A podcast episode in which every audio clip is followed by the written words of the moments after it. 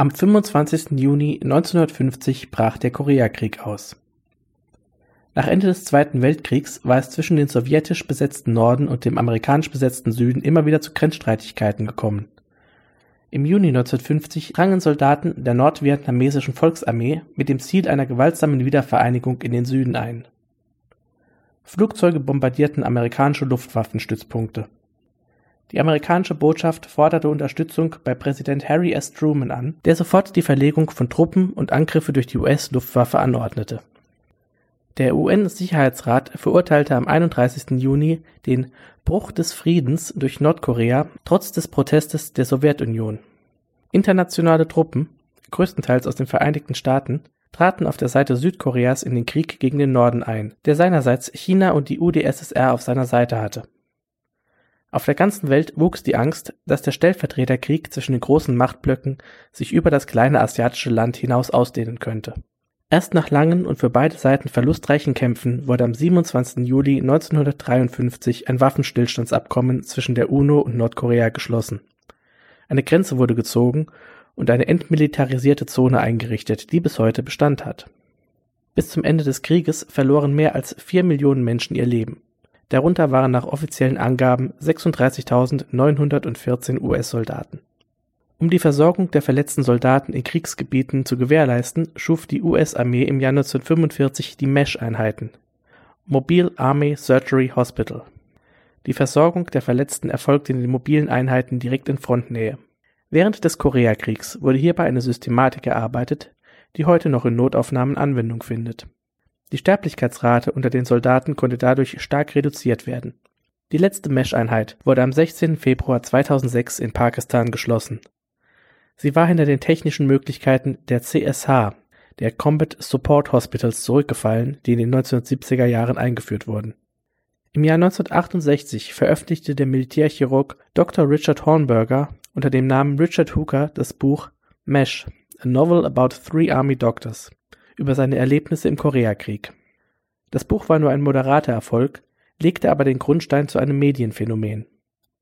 Der Film Mesh von Robert Altman, der 1970 folgte, zementierte den Erfolg von Mesh als Marke.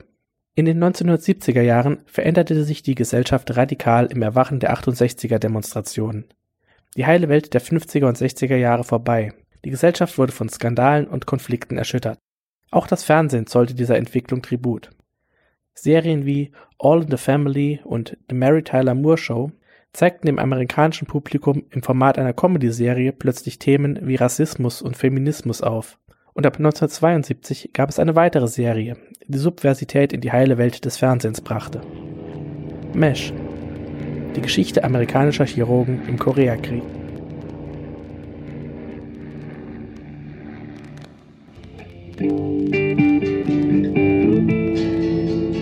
Und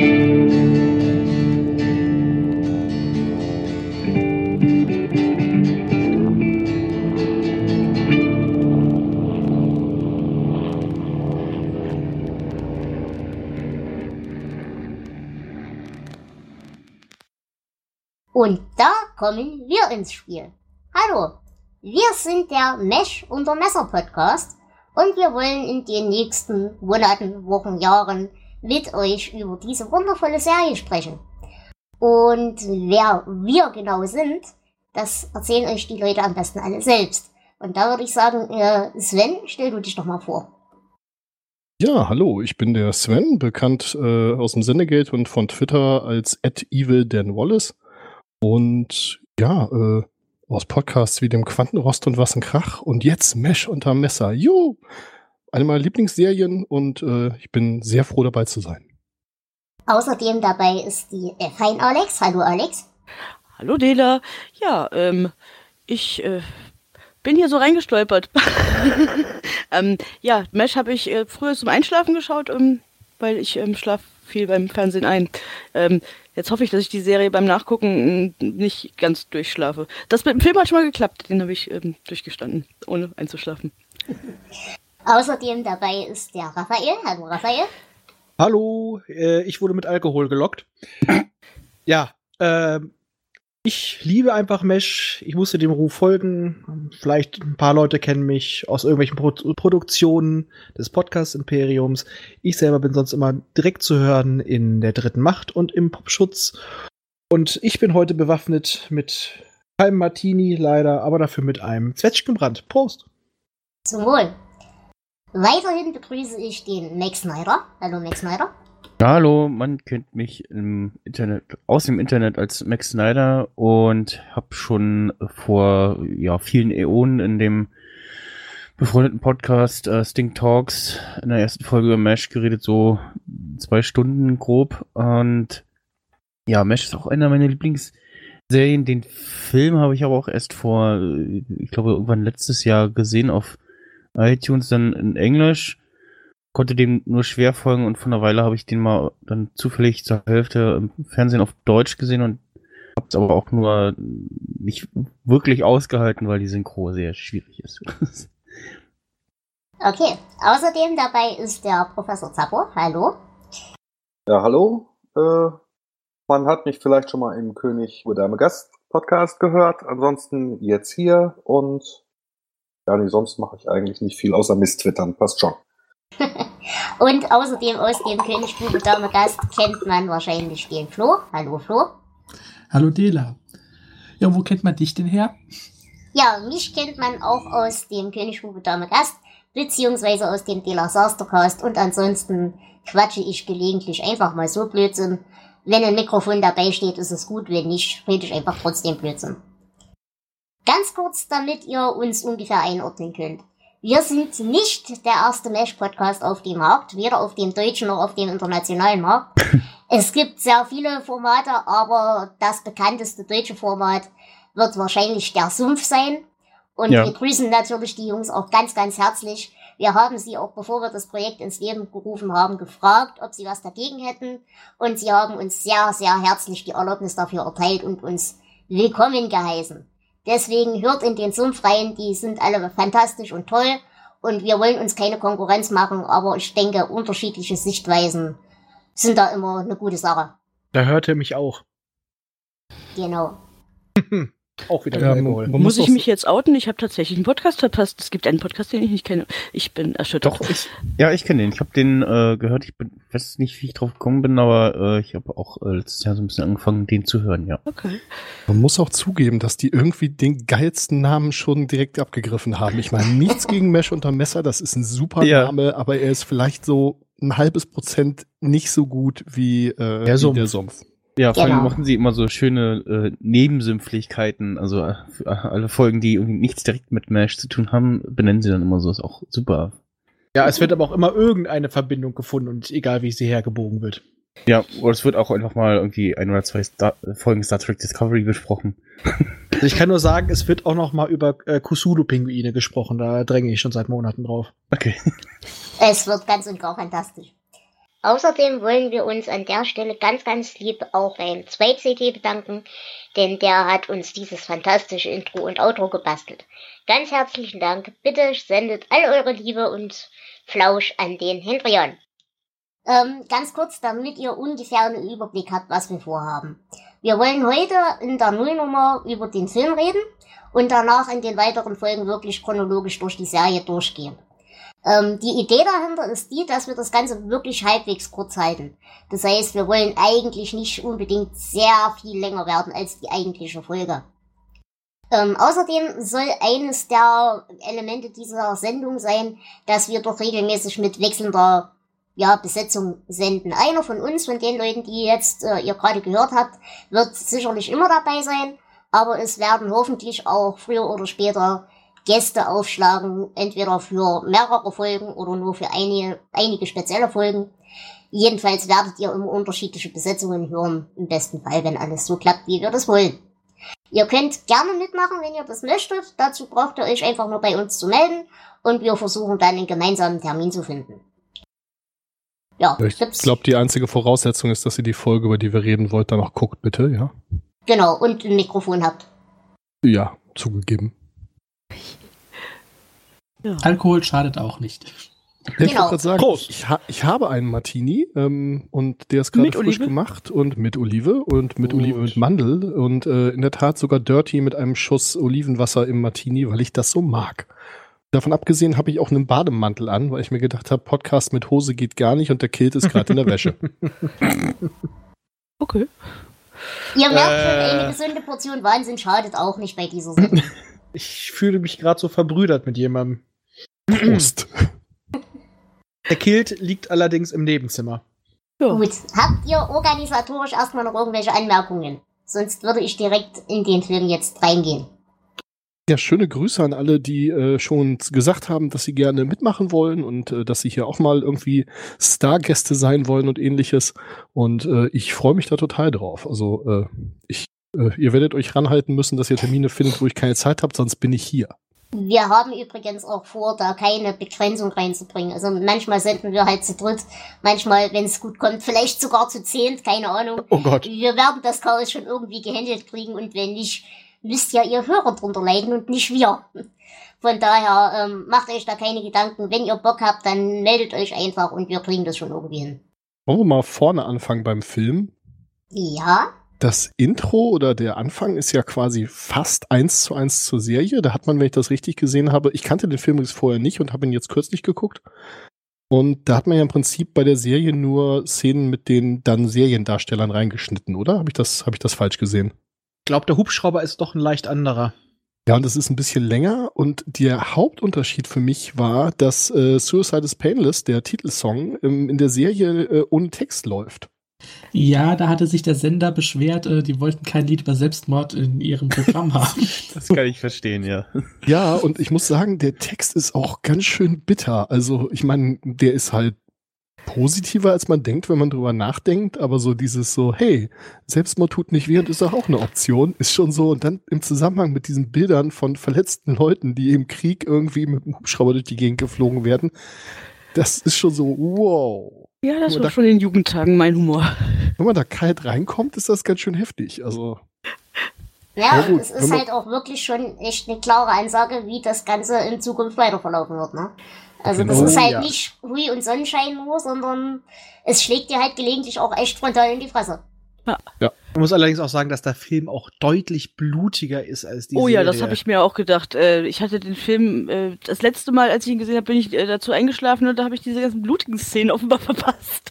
Und ich fragte mich, war das schon immer so? Aber in der Serie wird es dann nicht ganz so blutig, das ist richtig, ja. stimmt, ja, da operieren sie hauptsächlich weiße Laken und nicht rote. Hm. Ja, und die setzen auch keine Se Amputationssäge wirklich auf einem Schweinebein an. Hm. Ach so ist das entstanden. Okay, äh, da habe ich ein bisschen Gänsehaut, muss ich sagen. Ich bin da nicht so, aber das war schon ganz schön fies. Oh, ich war schon mal bei einer echten Amputation dabei. Ist cool. okay. Wenn man nicht amputiert wird, wahrscheinlich schon. Ich habe schon mal ein Schwein geschlachtet. Zählt das? Immer. Immer. Ach, hast du wenigstens was zu essen? Mal amputieren nicht? Hm. Solltest, solltest du Moment. jedenfalls nicht. Also. Gut, ähm, machen wir weiter. Ja. Ähm, Was, was mir aufgefallen ist, das ist auch in der Serie, aber im Film ist es, finde ich, noch ein ganzes Stück heftiger. Alter Schwede, ist das sexistisch. Mhm. Ja. Ja. Absolut. Ich habe hier auch dahinter stehen in meinen Notizen schlecht. Ja, das war also dieser, dieser klassische 70er Jahre Humor. Also das hat bei mir auch nicht mehr so eingeschlagen. Ja, Wobei es mich wundert, ähm, dass die Ladies das ähm, an der Stelle äh, so parieren, ähm, wenn die äh, da fürchterlich unangenehm auf sie zutreten. Ähm, dann hat man nicht eigene welche verschreckten Mädels da, sondern welche, die das wollen offenbar. Also Ja. das war in den 70ern war das ganz normales Ge Gehabe, so, auf das man mit einem ähm, ich wackel tatsächlich mit meinem Hintern, wenn mir jemand hinterher pfeift, reagierte. Na, ich glaube tatsächlich, also ich gebe euch natürlich recht, natürlich ist es sexistisch, natürlich wird das auch in der Serie weitergehen. Aber ich glaube, man muss es tatsächlich auch so sehen, alleine die Tatsache, dass dort ähm, die Frauen ja durchaus auch eine relevante Rolle haben und auch äh, in ihrer in ihrem Status ja auch eine gesellschaftlich wichtige Rolle haben, ähm, ist, glaube ich, für die Zeit, in der es entstanden ist, auch schon nicht unbedingt selbstverständlich für das Fernsehen. Ich meine, wenn man da so die Konkurrenzserien anguckt, da war es halt die klassische Hausfrau, äh, die Familienserie und so weiter, wo das, das Familien- und Weltbild noch viel ekliger war, finde ich. Ja, was man aber auch generell sagen muss im Film, ist, dass es viel deutlicher in dem, äh, in der Mesh sind die Bullies die Helden.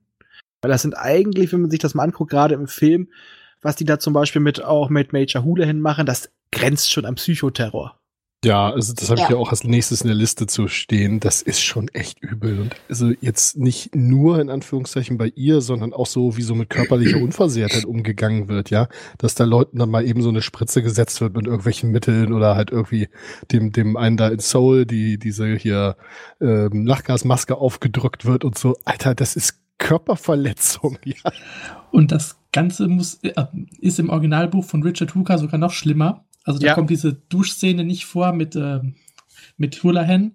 Äh, stattdessen äh, schnappen sie sich da jemanden, den sie nicht leiden können, kreuzigen ihn und drohen ihn, ihn anzuzünden. Ah gut, das hatte ich schon. Ich bin im Buch nämlich noch nicht ganz durch. Mich bitte Ah, nicht so stark nee. spoilern. Aber aber im Buch ist es auch so, dass Houlihan ja auch gar nicht bis zum Schluss da bleibt. Die lässt sich ja nicht vom Duke bürsten. Hm. Im, Im Buch ist einiges anders, auch äh, mit Frank und so weiter. Ja, oder ich sage halt nur Trapper Jesus. Ja. Aber vielleicht kommen wir zu dem Buch irgendwann ein anderes Mal, weil es gibt ja nicht nur ein Buch auch. Ich glaube, da können wir eine Aber um- schöne um Folge da- auch mal Aber nur ein machen. gutes. Ja, Rest das ist stimmt Müll. leider. Der Rest ist Müll. Aber um da den Bezug mal kurz wieder herzustellen, der Film hatte mich also dermaßen unterwältigt, dass ich dann also nochmal dann auf der Wikipedia-Seite dazu gelesen habe, dass weder der Autor der Drehbuchvorlage noch der Buchautor mit der Umsetzung zufrieden waren. Da habe ich Da andere Quellen. gedacht, ja, also ich las es so, also vielleicht habe ich mich auch vertan. Jedenfalls hat es dafür gesorgt, dass ich mir dann noch das Buch organisiert habe und ich muss sagen, das finde ich um Längen besser. Also was ich aus habe, verschiedenen Gründen. ich habe über, wie hieß er nochmal richtig? Richard, Dr. Richard Hornberger, äh, dass er wirklich mal in diesem Film war und dass er von der Kinoversion hochgradig begeistert war, vor allem was die Schauspieler anging, bloß er hasste die Serie. Gut, dann Also die Serie habe ich das vielleicht wirklich. in Wikipedia falsch aufgefasst, aber ich bin jedenfalls froh, dass ich mir das Buch besorgt habe. Es ist einen Tacken besser als der Film und hat für mich auch mehr das Gefühl, was ich immer bei der Serie hatte, äh, so hervorgerufen. Mich da auch gerade so interessiert hat. Nämlich, obwohl der Film an sich blutiger ist, man sieht mehr Blut und so weiter, ist da aber für mich jetzt bei den OP-Szenen und so weiter nicht diese Spannung, wie sie teilweise in der Serie ist. Und es ist auch nicht, finde ich, nicht ganz so gut gegenübergestellt. Also das fand ich an der Serie so schön, dass zuerst irgendwelche fröhlichen Irrsinnigkeiten passierten und mittendrin schreit einer Hubschrauber und zwei Sekunden später stehen die alle da und oh Gott, die Milz! Genau, da bin ich auch komplett auf deiner Seite. Was mich an dem Film stört, obwohl ich ihn eigentlich ziemlich gerne mag, ähm, es ist halt für einen Film viele, viele, viele Dinge quasi komprimiert in eine Sache gepresst. Und ich glaube, das schadet dem Ganzen mehr, als dass es ihm gut tut. Aber was mir hier vor allem fehlt, mh, ist wirklich die, die menschliche Seite noch so ein bisschen. Man hat hier halt wirklich, wirklich das Gefühl, dass es ähm, in erster Linie wirklich nur die Bullies die Helden sind und man eben mit diesem obligatorischen Humor an die Sache rangeht. Aber die eigentlich viel tiefer sitzenderen Sachen, die eben diesen Galgenhumor ja auch erklären würden, die werden hier für mich noch ein bisschen zu sträflich vernachlässigt. Ja, die Schwere fehlt. Genau. Genau. Ja, und es gibt auch keine Charakterentwicklung. Es ist einfach nur eine Aneinanderreihung von Episoden. Ähm, Ja, aber das das- ist im Buch ja. auch so. ja, Genau. Das ist in der Serie ein- auch jetzt nicht viel besser, aber doch, da sieht man über, im Laufe der Jahre dann doch äh, einiges, wie sich die Charaktere weiterentwickeln. Definitiv, definitiv. Das ist auch ein bisschen wie damals so Buchverfilmungen halt oft gemacht worden. Es gibt eine Hornblower-Verfilmung des Teufels Admiral, ähm, die ist halt exakt genauso. Die bricht auf der Mitte ungefähr einfach um. Die ist auch ungefähr aus der gleichen Zeit. Und dann passiert halt irgendwie eine völlig andere Story, wo die gleichen Leute wieder auftauchen. Die ist dann aber auch drei Jahre später oder so. Und das war halt einfach, wie man viele Filme damals gemacht hat. Ähm, das ist natürlich Storytelling-mäßig halt ganz großer Mist, ja. Ja. Wie würdet ihr denn vorgehen? Wollen wir durch die Szenen einzeln durchgehen oder wollen wir wirklich erstmal über die Charaktere reden, die wir hier kennenlernen? Ich denke mal vielleicht mal die Charaktere, weil wir ja auch da Charaktere drin haben, die es in der Serie ja gar nicht gibt oder die sich zur Serie unterscheiden, oder? Genau. Und da lernen wir gleich zu Anfang Hawkeye Pierce kennen. Und Hawkeye wird uns natürlich auch in späterer äh, Rolle, in anderer, also mit einem anderen Schauspieler, aber in seiner Rolle auch weiter durch die Serie begleiten. Wie findet ihr ihn denn im Film umgesetzt? Hm. Ach, schwierig.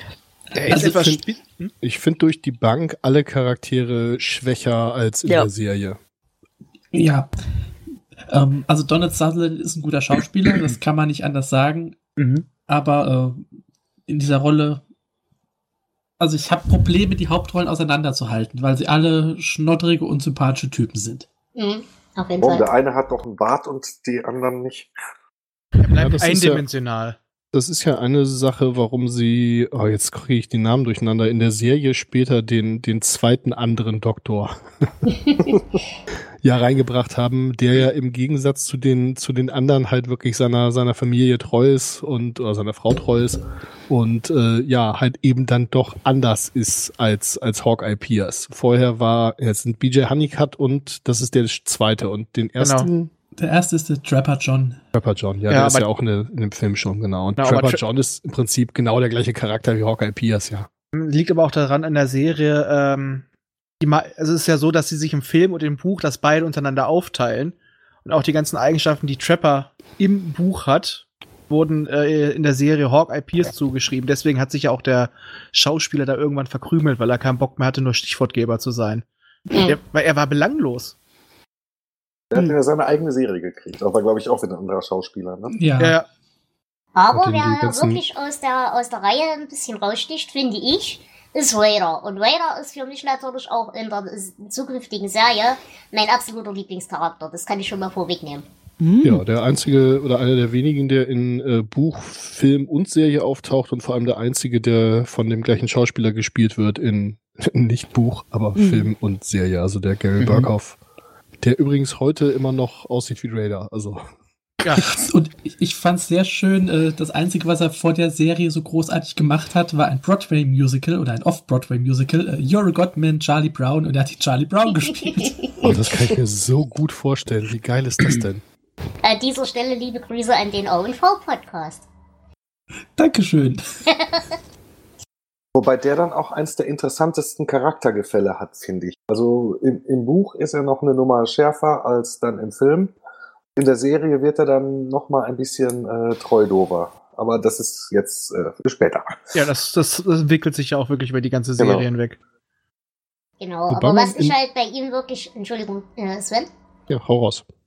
was ich halt bei ihm wirklich mag, ist wirklich diese, ja, diese inhärente Unschuld und dieses, eigentlich gehört der arme Kerl doch da gar nicht hin und man findet ihn toll, man hat gleichzeitig Mitleid mit ihm.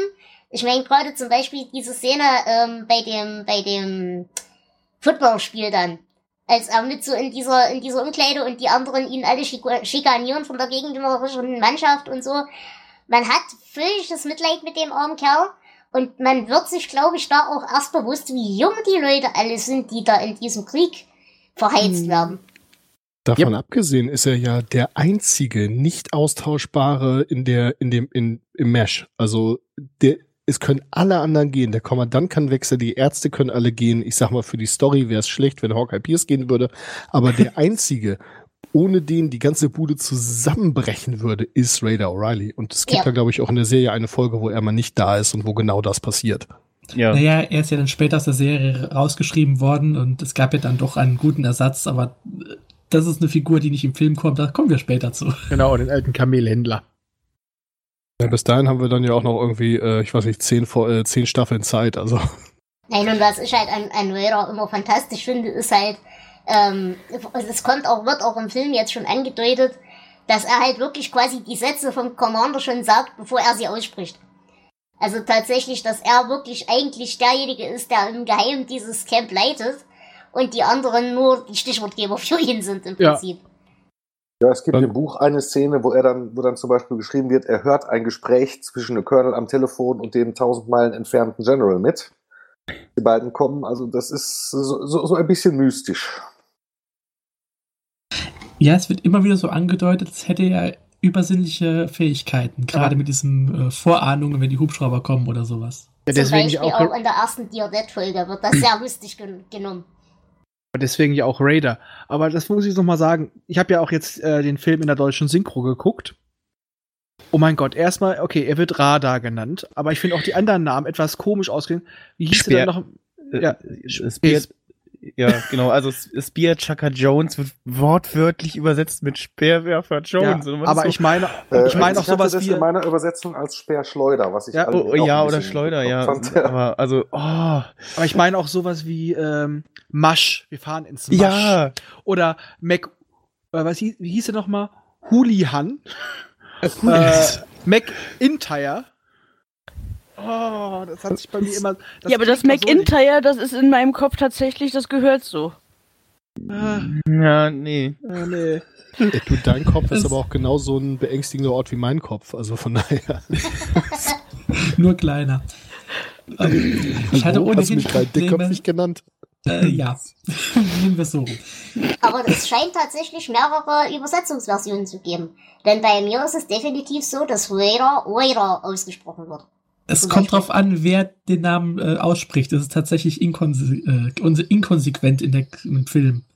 Und Okay, äh, das ist das mir nicht aufgefallen. ist, ich habe sowieso Probleme mit der deutschen Fassung gehabt. Ähm, also die englische ist extrem vernuschelt, aber die deutsche Ja. ist nicht viel besser.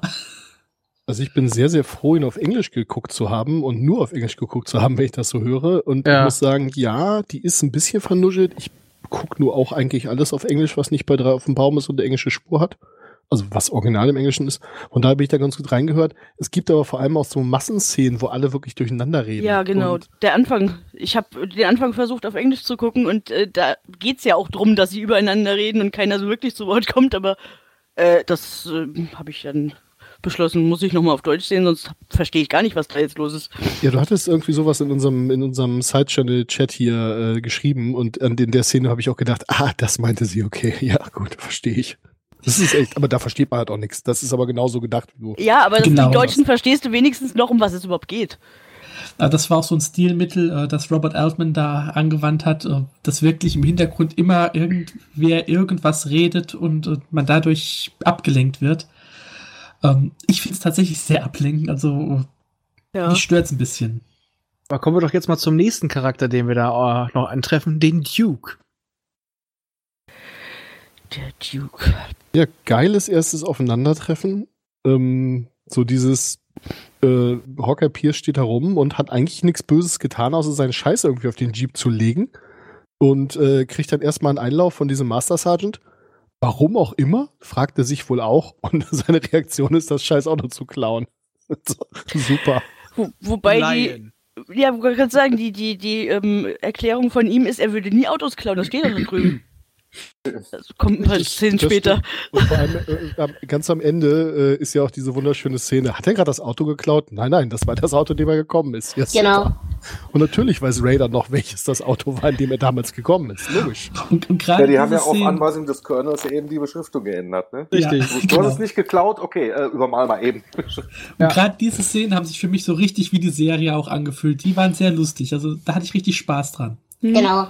Und der Duke, Also- Tatsächlich diese, diese ganzen Szenen, wo der, ich sag mal, der Army-Alltag und auch diese ganze Bürokratie und der ganze Dreck, der damit zusammenhängt, thematisiert wird, die haben sich bei mir auch wirklich wie in der Serie angefühlt. Aber ich glaube, das ist tatsächlich so ein Ding, ähm, ja, man muss halt sehen, wie man und wo man bleibt, ne? Hm. ja, und wie gesagt, der Duke, der ist ja halt auch wirklich, also im Buch finde ich noch schlimmer, es ist so ein richtig fieser Südstaatler. Und zum Schluss kriegt man auch ein bisschen mit, ein bisschen Rassist. Ja, das ist ja gerade gerade im Film in der Szene, wo dann halt äh, der Sparechucker dazukommt. Genau. Ja, Ich- er sagt, jetzt muss ich schon mit, mit, mit euch Yankees mich herumschlagen und jetzt noch auch mit einem von denen. Wobei hurra. ich hier die Reaktion von Hockey ganz fantastisch fand, denn er schubst ihn ja mehr oder weniger einfach kommentarlos um. Genau. Wenigstens das, ja. Hätte fester schubsen können.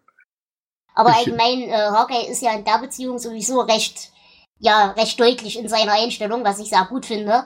Denn diese Diskussion werden wir ja in der Serie auch öfters mal führen. Definitiv. Und das ist auch etwas, was dem Autor nicht gepasst hat. Ähm, der hat in späteren Büchern Hawkeye auch zu einem ziemlich sehr, sehr unsympathischen und auch sehr rassistischen Menschen gemacht, weil ihm dieser liberale Serien-Hawkeye einfach zu weit ging. Ja, zum Glück ist der Autor tot. Also, äh, ich meine jetzt äh, Dead Author-Hypothese. Natürlich meine ich das so, nicht anders. Okay. Ja, ähm, aber wie gesagt, wir werden auch noch andere Charaktere kennenlernen. Und wo wir gerade die Diskussion wegen den Übersetzungen hatten, äh, würde ich sagen, gehen wir mal auf Margaret Houlihan. Und, Äh. Sie Oh wird ja, äh, cool. das, das fand ich in der deutschen Version ziemlich grandios und besser als in der englischen Version. In der deutschen Version wird sie bezeichnet als Sie sind eine wandelnde Dienstvorschrift in Weiberkleidung. Ja. Und die englische Version dazu ist relativ trocken. Ähm, das ist a typical uptight career army clown. Also da fand ich die deutsche Version doch schöner. Ja. Die ist generell schön. Die haben auch nicht immer versucht, wortwörtlich zu übersetzen, sondern ein bisschen die Stimmung. Ich sag mal, dieser Spruch mit dem, äh, das grenzt an Kulturbolschewismus, der kommt im Englischen so auch nicht vor. Mhm. Das ist doch die gute alte Zeit, wo die Übersetzungen dann oft auch wirklich noch besser waren als das Original. Ich sag Ja. jetzt mal nur A-Team. Das A-Team ist im Original nicht lustig. Ja, Ist- das ist, traurig, wenn man das hier im Original anschaut. Ich sage Ja. nur Erik der Wikinger. Der Film ist überall bis auf Deutschland ein Flop gewesen. Es gibt sogar Leute in England, die sagen, wenn ihr Deutsch versteht, guckt ihn euch nicht in eurem Original an, guckt ihn auf Deutsch. Der, Das, der Film das- ist an sich richtig scheiße. Und dann haben sie gesagt, okay, der Film ist so schlecht, dann machen wir eine ganz schräge Synchro drauf. ja, das ist so das, das reiner Brandmotiv. Äh, Das ist genau wie bei Serien wie Ein Käfig voller Helden oder, oder auch die zwei mit äh, Roger Oh, Moore. ja. Sie sind auf Deutsch erheblich lustiger als im Original. Erheblich. Und sämtliche Filme mit, ähm, wie heißen sie, Mensch, verdammt Bud nochmal. Spencer, Terence Hill? Bud Spencer, Genau. Terence Hill, natürlich, ja. Äh, also ich verstehe nicht sonderlich viel Italienisch, aber um gelegentlich mal die Tonspur umzuschalten, reicht's dann halt schon. Und äh, ja, also das ist im Original wirklich echt langweiliger Kack, ja. Wie steht Ja. ihr denn zu Margaret an sich? Ich glaube, ich mag sie. Sie ist halt mit Absicht ein, ähm, ein, ein speziell im Film jetzt ein ähm, sehr unsympathisch gezeichneter Charakter, alleine ja schon durch äh, ihre und Franks, äh, nennen wir es jetzt mal Beziehung, ähm, die sie ja irgendwie dann noch in den Szenen, wo sie dann übereinander herfallen, sich darüber, das kommt ja auch in der Serie mehrfach vor, irgendwie, diese Tiere, widerlich. Und dann beißen sie sich gegenseitig in den Hals. Ja. Frank, küss meine heißen Lippen. Welche Lippen meint sie? Das fand ich übrigens auch echt fies, dass sie sie dann im Film weiter Hot Lips genannt haben, während in der Serie ja an der Stelle lange, lange unklar bleibt, wo sie diesen Spitznamen her hat. Den hat sie halt einfach und alle benutzen den und sie sagt da auch nichts zu. Aber ähm, ja, dass das ja irgendwie dann mit ihrer Ami-Vergangenheit zu tun hat und naja, gut, das kommt ja Weil- dann. Ich muss auch mal Kann sagen, auch sein, ich dass meine Erinnerung mich trügt, aber ich habe die, die Film-Hooligan äh, auch jetzt ganz anders erlebt, als ich die Serien-Hooligan in Erinnerung hatte. Äh, bleibt zu sehen. ja, ich finde die Serien Houlihan ist deutlich überzeichneter. Also sie ist halt wirklich ein Army-Mensch. Und sie stört das, dass das halt diese, äh, dieses äh, Verhalten dort, dass es alles so unmilitärisch ist. Aber sie kriegt ja halt irgendwann halb Nervenzusammenbruch, als sie ja unter der Dusche da bloßgestellt wird, marschiert das- zum Commander und dann heißt ja, entweder die äh, kommen, werden jetzt festgenommen oder ich gehe. Ja, dann gehen sie doch einfach. Und dann dreht die komplett durch. Und ein paar, Vol äh, paar Szenen später lässt sie sich vom Duke durchbügeln und ist plötzlich Fan von denen und zieht mit. Also, Cheerleaderin beim Football. ja, das fand ich so ein bisschen. Äh, Ja, im Film inkonsequent. kommt's komisch, aber in der Serie halt eben so diese, dass sie halt zwiegespalten ist. Auf der einen Seite halt diese Liebe zu Fortsch- Fortschriften und Organisation und das auf der anderen Seite aber irgendwie dann ja auch immer, wenn es hart auf hart kommt, mit dabei ist. richtig. Das ist äh, schwierig, mu- muss man noch mal sehen, wie sich das entwickelt. Genau, und also sie im Film der- fand ich sie nicht so toll. Genau, in der Serie hat sie mehr Zeit, sich das zu so entwickeln. Das finde ich ergibt viel mehr Sinn. In der Serie ist sie ein sehr viel coolerer Charakter, einfach Ja. dadurch, dass Ja. sie, ähm, wie soll man das sagen, dass diese wechselnden Allianzen halt da sind und dass sie halt Mhm. im Prinzip auf ihrer eigenen Seite steht. Und das ist oft die Seite von Frank Burns, aber lange nicht immer. Und in der Serie weiß sie, dass Frank Burns zwar äh, die richtigen Eigenschaften hat, von wegen, dass sie, dass er tut, was sie will und dass er sich an die Vorschriften hält und so weiter, aber sie weiß, dass er ein mieser Chirurg ist.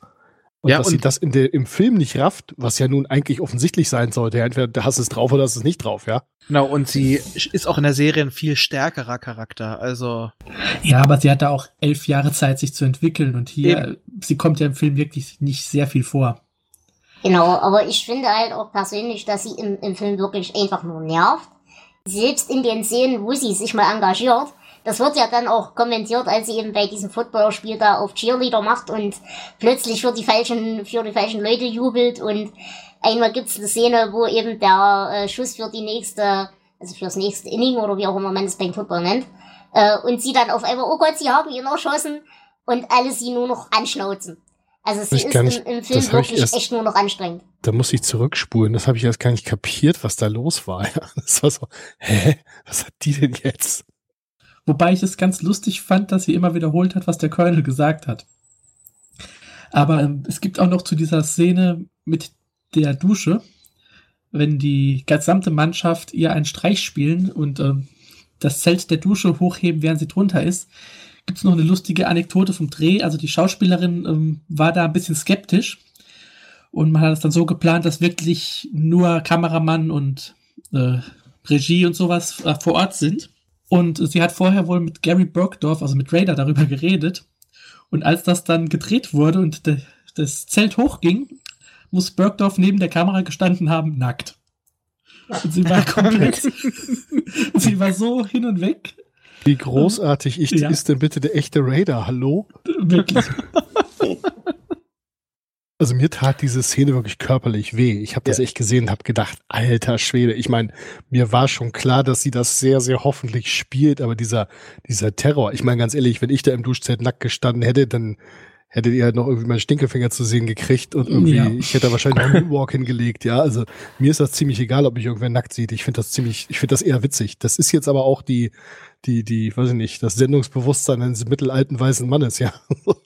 Ja, Aber- das kommt da dazu. Aber was ich an der Szene interessant fand, ist, obwohl man sie nun wirklich nicht sympathisch finden kann, äh, egal wie sehr man sich Mühe gibt, man kann sie im Film nicht sympathisch finden, aber in der Szene hat man ernsthaft Mitleid mit ihr. Ja, das war Und- wirklich böse, Ja. Das Zweite, was ich interessant fand an dieser Szene, ist, dass sich alle Weiber im Camp mit an der Sache beteiligen. Ja, genau. Das äh, fand ich auch interessant. Also, Ja, wobei es ist nicht, beteiligt waren die nicht. Das war, als es dann in Richtung Dusche ging, da hat man mitgekriegt, wie die alle mit irgendwelchen Vorwänden die eine oder andere links rausgezogen haben. Hier, die Fotos von meinen Kindern sind da. Hör mal, kannst du mal meine Uniform? Ja, aber die Mehrheit saß, hat sich teils, teilweise richtig mit davor gesetzt und hat applaudiert. Also Komplizenschaft kann man das auf jeden Fall Na, ja, ja. Es, es waren nicht nur die, die gemeinen alten weißen Männer, es waren auch die gemeinen alten weißen Frauen dabei. Und hier, und das finde ich, wie gesagt, ich gebe euch vollkommen recht, das ist sexistisch und alles. Bin ich voll bei euch. Aber ich glaube tatsächlich, dass man hier wieder reinlesen kann, man mobbt oder hänselt oder wie auch immer man es bezeichnen möchte, sie nicht als Frau, weil die anderen Frauen kriegen halt auf den Arsch geschaut und so weiter. Das ist alles schlimm genug, brauchen wir nicht drüber reden. Aber ähm, ich glaube, sie wird tatsächlich deshalb so böse verarscht und so hart rangenommen, in ihrer Funktion als der Paragraphenreiter, der sie ist. Und dieses Vorgesetztentum in Rolle einer Frau ist dann in dem Sinne schon fast wieder eine Adlung. Die Ja. du, wie gesagt, in der Zeit so auch nicht hast. Aber da muss man auch sagen, die äh, Szene davor, wo sie diskutieren, ob sie eine echte Blondine ist. Ja, wir werden sehen. Das wirft schon wieder ein anderes Licht drauf. Ja, da gebe ich dir recht, auf jeden Fall. Ja, muss ich sagen, gehe ich auch nicht mit. Also das ist schon, boah, ey. Also, ich weiß nicht, auch, auch die Szene, wo sie und Frank dann da zugange sind mit dem, mit dem Mikrofon, was sie da runterschalten. Und es ist im ersten Moment klar, dass sie es auf die PA schalten, ja. Wo ich auch gedacht habe, okay, auf der einen Seite Father Mike über den wir gleich ausführlich reden müssen. Übrigens Ja. mein Lieblingscharakter in der Serie, Okay. witzigerweise. Ähm, äh, äh, der ist in der Szene großartig, aber das ist halt auch so fies, ja. Das ist so übel. Auf der einen Seite halt irgendwie die Doppelmoral, dass sie allen anderen vorwerfen, was sie selber tun. Ich will jetzt nicht sagen, dafür hätten sie es verdient, weil sowas hat niemand verdient. Aber es ist auch echt übel, ja. Das kann man doch nicht machen, Freunde. Also ich muss sagen, diese Szene fand ich noch diskutabler als die, die Duschszene. Weil da ist es halt wirklich für mich wirklich diese, diese Doppelmoral und ihr ihre eigene Verlogenheit in die Fresse schlagen. Und ja, nicht nur ihr, sondern auch Frank. Natürlich hat es im Zweifelsfall für die Frau eher Kon Konsequenzen, darüber brauchen wir auch nicht reden. Aber das fand ich noch eher vertretbar als diese Duschszene. Ja, reden wir doch dann als nächstes erstmal direkt über Frank, wenn wir schon bei dem sind. Ähm, er ist ja im Film eigentlich nur sehr kurz dabei, gespielt von Robert Duvall. Ähm, wie fandet ihr denn den Frank im Gegensatz zu dem, den wir dann in der Serie kennenlernen? Unsympathischer. Mh, deutlich angenehmer persönlich. Ähm, er ist zwar auch echt anstrengend und nervig, aber zumindest so, also mir ist jetzt gerade keine extrem rassistische Sache in Erinnerung. Ich weiß nicht, Ja. wie es euch da anders? Ich hätte das jetzt blasser genannt. Er ist blasser. Kälter. Genau. Er ist kälter. Also äh, der in der Serie wirkt auch mal verletzlich, der ist auch eher das Opfer und äh, zeigt halt auch mal andere Seiten. Okay, es ist halt die Serie, aber im Film ist er wirklich nur kalt, auch ein beschissener Chirurg, aber äh, ist, wie gesagt, in der Serie wird er eher lächerlich gemacht und hier gibt er einfach irgendeinem Kind die Schuld, sie haben ihn umgebracht. Als, Genau. der, als der eine äh, ihm angeblich die falsche Nadel bringt. Aber der Bub ist schon, die ganze, ist schon ein paar Sekunden tot. Es ist, äh, also er wirkt deutlich ähm, unsympathischer, weil ihm so dieses, dieser Gegenpunkt fehlt. Er ist einfach nur ein Arsch. Er ist äh, übermäßig patriotisch und er ist übermäßig christlich und leider nicht auf die gute Art und Weise. Ich weiß nicht. Ja, das, das hat man, ähm, also im Buch gibt es zwei Figuren. Die eine ist diese übermäßig christliche Figur, das ist auch die, die, glaube ich, gekreuzigt wird dann. Und nee, äh, das, ist, das war der evangelische Standortgeistliche. Ah, stimmt, ja, genau. ich komme mit den ganzen Figuren durcheinander. Und äh, Frank Burns, und die hat man halt im, im Film zusammengelegt, damit man nicht noch mehr Figuren hat. Deswegen haben sie hier Frank auch äh, so einen Überchristen werden lassen. Schön Ja. fand ich hier übrigens in dem Kontext auch dieses Gespräch am Anfang. Was denn das für ein Syndrom? Hatten Sie diesen religiösen Tick schon Ja. in der Heimat oder haben Sie den erst hier gekriegt? Die, die Unterhaltung fand ich ja genial. Ja. Ich war da echt überrascht. Also ich meine, das war natürlich die Zeit, so Hippies und so weiter und so fort, aber für einen amerikanischen Film so, ich sag jetzt mal, antichristlich, an- antireligiös zu sein, boah, ja, ganz schön heftig. Ja, wobei antireligiös würde ich es nicht mal nennen, sondern einfach so, äh, ja, antimilitärisch. Und das ist in der, der Zeit ja auch schon eine Sache für sich. Ich meine, wie gesagt, wir reden hier von einer Zeit um Vietnam und äh, das Trauma sitzt noch tief und so weiter. Aber ja, das Trauma war noch voll im Vietnam Gange. müsste da noch Genau. gelaufen sein, Ja. auch als der Film losging. Ne? Genau. Aber ich, ich glaube tatsächlich, dass eben wirklich dieser, dieser Hint auf, bist du jetzt auf einmal gläubig, weil du so tief in der Scheiße steckst oder warst du schon immer? Das werte ich weniger als Religionskritik als als, ja, Kritik an dieser ganzen Scheiße, in der sie sich befinden. Ja, okay. Ich weiß Also, nicht, ich habe das man- einfach nur als Provokation ihm gegenüber gewertet. Ich weiß nicht. Ich muss dazu sagen, dass ich so der, der Vorzeigeatheist bin. Also ich habe mit Religionskritik jetzt sehr wenig Probleme. Von daher, hm, ich fand es halt einfach bemerkenswert, dass sie da diesen betenden Frank Burns und ich sag mal, Religiosität und, und äh, Patriotismus sind in den USA ja nun auch äh, eine Kombination, die oft vorkommt. Ähm, von daher sehe ich da jetzt gar nicht so den großen Widerspruch, aber dass sie da nein, nein, äh, Widerspruch auch nicht, um Gottes Willen. Da bin ich voll bei dir. von Gerade daher in den Korea- und. Vietnamkriegen war es ja auch speziell so ein Ding, dass man halt den gottlosen Kommunisten Einhalt gebieten muss. Ich glaube, es war auch in der Zeit des Koreakriegs, als sie halt angefangen haben, in God We Trust auf das Geld zu drucken. Das war nämlich vorher Guter nicht drauf. Punkt, ja. Mal zu zeigen, nein, wir hier sind auf Gottes Seite und müssen deswegen äh, in der ganzen Welt alles, was irgendwie einigermaßen rot ist. Aber tatsächlich als, als Religionskritik finde ich noch viel interessanter, dass Frank so gezeichnet ist, wie er gezeichnet ist. Eben mit seiner ganzen, ja, er betrügt ja seine Frau, er ist verheiratet und so weiter und so fort.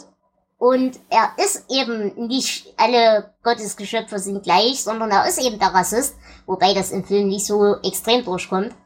Aber ich glaube, das ist die viel härtere Religionskritik an der ganzen Sache als dieses Gespräch. Er ist halt ein Scheinheiliger, wenn man es Ja. unterbricht. Ja, Das trifft's. Das ist ein schönes Wort, ja. was ja dann auch schön durchkommt, äh, wer, wie, wie der Umgang mit diesem 16-jährigen äh, äh, Büchelchen, welches da irgendwie zum äh, Getränkemischen abgestellt wird. Genau. Oh Jun. Hm, ja. Ja, wir könnten jetzt noch über viele andere Charaktere reden. Ich würde sagen, wir reden auf jeden Fall noch kurz über Henry Blake. Ja. Und Ja. wir sollten auch gerne noch über Father McKay reden. Genau. Und Ja. Trapper haben wir vergessen. Ja, zu Trapper gibt's halt, ja. finde ich, im Film nicht viel zu sagen. Ja, Der- Das, das ist dritte halt- Mal der gleiche Charakter. Genau. Genau das. ja, im Buch hat er ein bisschen mehr, äh, mehr Input, aber Größerer äh, Bart, kleineres Gemächt. äh, dieser Schauspieler, ich habe mir überlegt, woher kenne ich den? Wie muss der ohne Bart aussehen? Ihr kennt ihn bestimmt. Elliot Gold, ja, natürlich. Das ist der Ähm, Vater von Ross und Monica aus Friends. Genau. Und hat auch das Gesicht, das kennt man von überall her, hat auch in der Oceans-Trilogie mitgespielt. Ja. Mhm. Alle möglichen. Ich hätte ihn nicht erkannt mit dem Part. Nee, Auch nicht. ich habe auch die ganze Zeit überlegt, da habe ich gegoogelt. Ich dachte so, nein. Wie fandet ihr denn den Filmtropper im Vergleich äh, zu Saya? Blass. Farblos wäre das Wort, das Ja. mir eingefallen wäre, ja. Er, ist genauso wie, wie Hawkeye und wie Duke, äh, ist ein zynischer, weißer Chirurg, der Ja. seine Streiche spielt, der operiert und der keine Charakterentwicklung oder überhaupt Charaktereigenschaften hat. Er Ja, hat exakt, ja, sorry. Das, was ihn äh, quasi abhebt, wie, äh, es sind, die haben ja alle unterschiedlichen Background. Das fehlt nämlich, dass er eigentlich aus einem guten, reichen Hause kommt, aus Boston. Es ist eigentlich ein Privilegierter, der keinen Bock darauf hat. Er ist quasi so ein äh, kommt aus, quasi aus ähnlichen Kreisen wie später in der Serie Winchester. Aber der ist einfach nur so, nee, leckt mich. Ich hab keinen Bock drauf. Das ist das Einzige, was ihn so ausgezeichnet hat. Und das ist weg. Das wird dann nicht erwähnt. Hm. Er hat da zwei gute Szenen und äh, die erste ist die mit den Oliven. So, wow, geil. Und die zweite ist die, wo er Frank Burns in die Schnauze haut und das hätte auch jeder andere sein können. Ja. Das Ja, hätte die, jeder sein aber wollen. die Szene, wo er Frank Burns in die Schnauze haut, also das ist, ähm, weiß ich nicht, das ist noch nicht mal gut gespielt. ähm, Dass er sich dabei wehtut, auf welche Weise und überhaupt. äh, und- sowas tut weh. Ja, aber, aber eben, eben, das tut weh, das und nicht so. Also er steht da und ähm, ja. Schüttelt seine Hand, ja, das kommt hin. Demnächst hören Sie den Schlägerei-Podcast mit der Hälfte. Okay, wo- wollte gerade sagen, ich, ähm, außerhalb der Faust. Aber jetzt, äh, ja. was ich aber glaube, ist, äh, dass der jetzt im Film so blass wirkt, weil es in der Serie ja auch so geschrieben ist. Ich glaube, die beiden sind sich auch nicht so unähnlich. Aber in der Serie haben die halt auch mehr Zeit, dass man so merkt, wie die beiden sich immer gegenseitig hochschaukeln. Ja, und vor allem in der Serie hat man doch auch tatsächlich etwas mehr Widerspruch zwischen den beiden. Also gerade was so die medizinische Ethik angeht und solche Dinge. Ich sag nur Stichwort äh, Kommandanten kaputt operieren und solche Dinge. Das ist selten, aber es gibt in der Serie zumindest doch ab und zu mal Widerspruch zwischen den beiden. Ja, doch, die beiden streiten sich doch immer wieder mal und es gibt, glaube ich, auch eine Folge, wo Frank Burns dann darauf einsteigt und das irgendwie versucht zu nutzen, oder? Ja. Ja. Und wir haben hier auch wieder wie bei Hot Lips eben ähm, einen Spitznamen, Trapper John. Das wird im Buch erklärt, warum der diesen Spitznamen hat. Das ist natürlich auch wieder so eine sexistische Das Sache. Im Film aber auch. Im Film auch, das, das habe ich jetzt Mhm. gar nicht mehr im Kopf. Ja, ähm, er ist auf jeden Fall mal mit einer Frau auf einem Klo erwischt worden und sie hat behauptet, he trapped her. Deswegen Trapper John. Im Englischen hieß, ha- hat sie, äh, Quatsch, im Deutschen sagt sie einfach nur, huch, ich wollte mir eigentlich die Zähne putzen. Das war im Zug. Wieder so ein Fall von nicht ganz so guter Übersetzung. ja, das lässt sich auch schlecht übersetzen. Ja, Und dann würde ich sagen, reden wir doch über den Faser. Äh, wie wird der Name ausgesprochen? Ich kann es mir Man- Marquet. Ja, er ist ja auch hier noch ein anderer Schauspieler als dann später in der Serie. Aber wie findet ihr ihn denn in seiner Rolle? Toll. Super. Also, ich finde diese, diese, diese Unschuldigkeit auf alle sexuellen Dinge bezogen, finde ich einfach großartig gespielt. Und ähm, ich finde es halt toll, dass er dann auf der einen Seite zwar schockiert ist und das irgendwie überhaupt nicht seins ist und dass er dann nichts mit anfangen kann, aber das ist auf der anderen Seite nicht unmittelbar verurteilt. Also als die, ähm, die, die, die Krankenschwester mit Hawkeye da im Offiziersclub zugange ist und dann sie irgendwie seine Unterhose verliert und er die dann aufhebt und er dann wirklich verwirrt mit dieser und und man so richtig sieht, wie er wie in so einem schlechten, was heißt schlechten, wie er in einem Stummfilm artig fast mit dieser Unterhose hin und her läuft und die auseinanderfaltet und man so richtig sieht, wie, wie ihm so langsam klar wird, was hier gerade passiert ist. Und dann so, so, oh, oh, das Ding dann irgendwie so beiseite wirft und weggeht. Toll, finde ich absolut großartig. Ja. Äh, Generell finde ich ihn halt fantastisch gezeichnet, so in, in seiner ganzen Art, auch später in der Serie. Ähm, er ist halt die Art von Chris, die ich Frank nicht, abkau nicht abkaufe. Also er verurteilt halt niemanden, wirklich niemanden. Er ist äh, auch später in mehr oder weniger allen Religionen so ein bisschen zumindest äh, drin. Also es gibt dann später in der Serie eine Szene, wo er zum Beispiel auch ähm, ein jüdisches Gebet äh, betet für einen Patienten. Und er, was ich halt an ihm toll finde, ich glaube, er begreift sehr viele Dinge, aber er verurteilt niemanden. Und das finde ich an ihm ziemlich klasse. Mhm. Aber ich glaube, mhm. er wird in der Serie auch von zwei Schauspielern gespielt. Ich glaube, die ersten Folgen ist es noch ein Genau. anderer. Ja. Die Genau. erste Folge nur. Achso, nur die erste Folge. Hat auch Ja. noch einen anderen Vornamen und hat da eigentlich gar Mhm. nicht so einen präsenten Teil. Und der spätere, der war ja wirklich, ja, auch quasi, wenn, äh, na, Raider das gewiefte Hirn war, war er das Herz der Truppe. Er hatte nicht einen anderen Vornamen, die Reihenfolge der Vornamen war nur ein and äh, war eine andere. Stimmt. Fran Patrick Francis und Francis Patrick, ne? Ja. Wobei das in den Büchern auch noch äh, teilweise noch mit ganz anderen Vornamen irgendwann läuft. Okay. Heißt er, heißt er mit Vornamen nicht Vater? Entschuldigung. ich finde den Weg zur Tür selber. Tschüss. ähm, hier wird er gespielt noch von René Aubergenois. Ich habe Ja. extra nachgeguckt, wie man den ausspricht. Ähm, den kennt man vielleicht auch aus äh, Star Trek Deep Space Nine, da hat er den Odo gespielt. Oder natürlich äh, Ja, ach Gott. aus ja, Boston stimmt. Legal, der großartigen Serie. Und äh, die, der, äh, er wird ja in der ersten Folge ähm, der ähm, Serie dann von einem gespielt, der dann, der nicht bleiben durfte, weil der ist nicht schrullig genug gewesen. vom, vom Schrulligkeitsfaktor her, wie findet ihr da jetzt die Auswahl? Ja, er ist halt putzig in seiner Unschuld, aber das war's auch. Ja. Ja, aber das spielt äh, René Aubergenois einfach so schön. Der wirkt auch immer so ein bisschen verwandt. So, was mache ich jetzt? Was mache ich jetzt? Ja. Hilfe. Also der, ich, der, ich würde der in der Serie, der spätere, find, finde ich, wirkt halt etwas kompetenter in seiner ganzen Art. Ja, der, Der wirkt, wirkt so, als weiß er, was er tut und hält trotzdem die Fresse. Und Genau. das finde ich sehr gut. der später in der Serie, der wirkt auch so, als ob er vor seinem, äh, vor seinem geistlichen Amt auch mal was erlebt hat. Also, dass ihm Genau. das alles nicht fremd ist. Er, da wiederholt ja auch schon mal, ja, er ist zwar Priester, aber äh, er ist nicht doof. Er weiß, was da abgeht und man sieht bei ihm halt später in der Serie und auch teilweise im Film so diese Erkenntnis, die sieht man bei ihm halt sehr schön äußerlich. Ne? Wenn, wenn ihm irgendwas klar wird, wenn er über irgendwas nachdenkt und Mhm. so, das, das braucht kein, kein Erzähler aus dem Off sagen, weil der Schauspieler es einfach transportiert. Ist so eine typische Art von Schauspiel, die auf der Bühne überhaupt nicht funktioniert, sondern nur mit einer Kamera, die nah dran ist. Ne? Mhm. Ähm, was ich hier an ihm noch interessant fand, ich weiß nicht, wie es euch gehen würde, aber mich würde das ja als Chirurg völlig aus dem Konzept bringen, wenn da ständig ein Geistlicher rumsteht und fragt, ob wir jetzt Arbeit für ihn haben. Das finde ich eigentlich das Schnellste an ihm. Ist er schon tot? Oh, ist er schon tot? Naja, wenn man dann den. Geistlichen als Seelsorger betrachtet und den Arzt zu fragen, ob irgendwo jemand mit argen Problemen rumliegt, äh, ist schon okay, oder? Ja klar, es würde mich halt als Arzt völlig nervös machen, wenn da einer sitzt mit der Uhr und wartet, dass mein Patient jetzt endlich stirbt, damit ich was zu tun habe. Okay.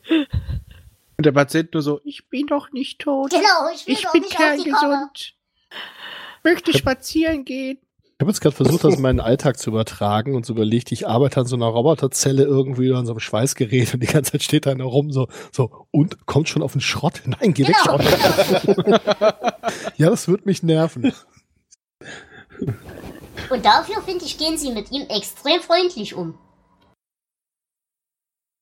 Ja. Ja, ähm, Ähm, was, was ich vorhin noch sagen wollte, ist mit, also dieses guter Christ, schlechter Christ, keine Ahnung, da habe ich keine Ahnung von. Also kenne ich nicht, aber man hat bei ihm halt das Gefühl, er ist als allererstes Mal einfach ein guter Mensch, Genau. was auch immer das heißt. Ja. Und äh, dann in zweiter Linie irgendwie geistlicher und daher erklärt sich das, glaube ich, auch. Wobei das war übrigens gar nicht so unüblich. Ich habe vor einer Weile in San Diego ähm, die äh, Midway besucht, den großen Flugzeugträger. Und äh, da war dann also in der ähm, Kabine des äh, Kaplans, da lag auch wirklich so ein großer Stapel Bücher, halt, äh, also das waren keine echten Bücher, sondern es war so, war so Museumsbücher halt, ähm, mit verschiedensten, irgendwie zu verschiedensten Glaubenricht Glaubensrichtungen. Und dann war da halt gesagt so, naja gut, also für so einen Flugzeugträger verbrannt hatte man halt diesen einen Kaplan und der hat sich dann halt um alle religiösen Angelegenheiten ge gekümmert. Und in der Kapelle war dann halt auch irgendwie links so eine in case of Judaism break this glass äh, Box. Und auf der rechten Seite das gleiche nochmal für den Islam. Und ähm, ja, dann haben die sich da halt reingefuchst und äh, ja, haben dann halt im Prinzip alle Rituale für alle, die da irgendwie vertreten waren. Genau, und gemacht. solche Szenen wird er ja in der Serie dann auch wirklich öfters haben. Und das finde ich an ihm halt wirklich cool. dass er da so völlig natürlich reinwächst. In dieser, ich sag mal, es ist ja auch eine extreme Situation für so einen Priester. Ich meine, so viel Arbeit hat er ja in der Heimatfront wahrscheinlich auch nicht. Und dass er da so völlig natürlich reinwächst und völlig natürlich damit umgehen kann, auch mit unterschiedlichen Religionen und auch völlig vorurteilsfrei rangeht, allgemein in allen Situationen vorurteilsfrei herangeht, das finde ich an ihm echt fantastisch. Also an dem Charakter habe ich sehr viel Spaß. Haben wir noch Charaktere, über die wir reden wollen? Blake hätten wir noch. Ah, Moment, ich habe hier irgendwo. Der ist im. Vergleich zur Serie deutlich blasser, weil er hat kaum was zu sagen. Ja, Ja. gebe ich dir recht. Was ich aber schön finde, ist, dass er hier auch gezeichnet wird, als er ist eben genauso Teil des Sauhaufens wie alle anderen auch. Also als dann äh, Houlihan völlig frustriert und genervt in das Zelt rennt, um halt die anderen zu verpfeifen, verständlicherweise.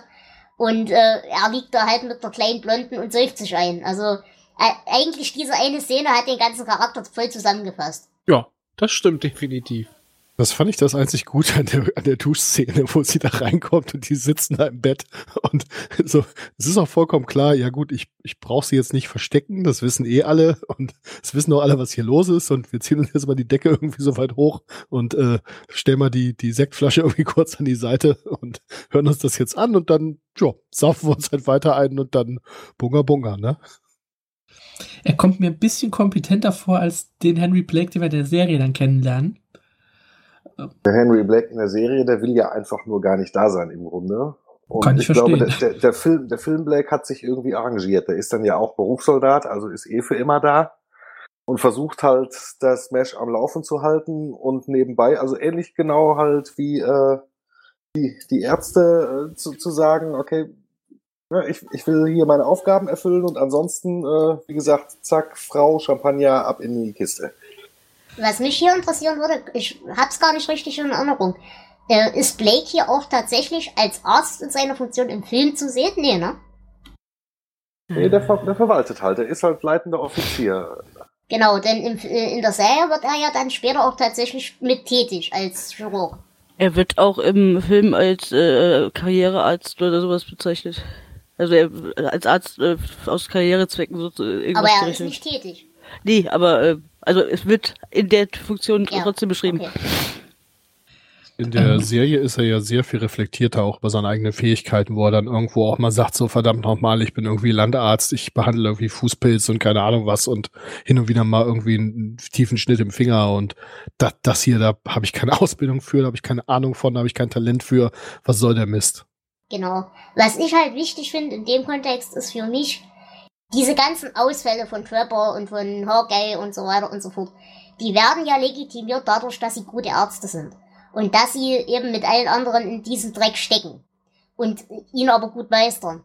Und ähm, wenn wir gleichzeitig Blake hier zeichnen als jemanden, der genauso Teil des Sauhaufens ist, der aber sich zumindest im Film selber noch nicht unbedingt die Hände schmutzig macht, äh, deswegen finde ich ihn im Film wesentlich schwieriger als in der Serie. Ja, geht mir auch so. Im Film bleibt er auch irgendwie, ich weiß gar nicht, wie ich es sagen soll. In, der- in der Szene, als die das erste Mal da Ärger kriegen, ich weiß jetzt nicht mehr genau, welcher, welche Sache das war, wo er dann im, im Sumpf den ähm, ein, einen dieser Ärzte zusammenfaltet.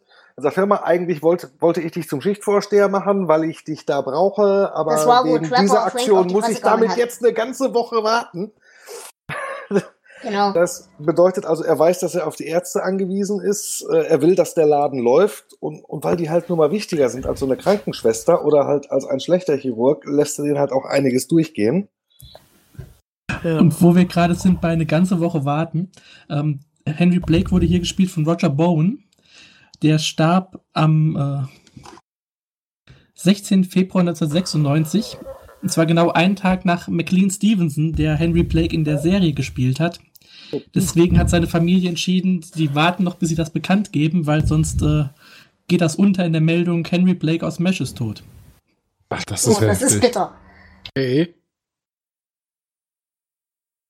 Ähm, in der Serie hat Henry Blake halt auf jeden Fall seine genialen Momente. Die hat er im Film, ich weiß nicht, so Momente wie dieses, ach Gott, haben die den Jeep geklaut? Ja, dann machen wir neue Nummernschilder ran. So irgendwie diese total pragmatischen Lösungen, ja.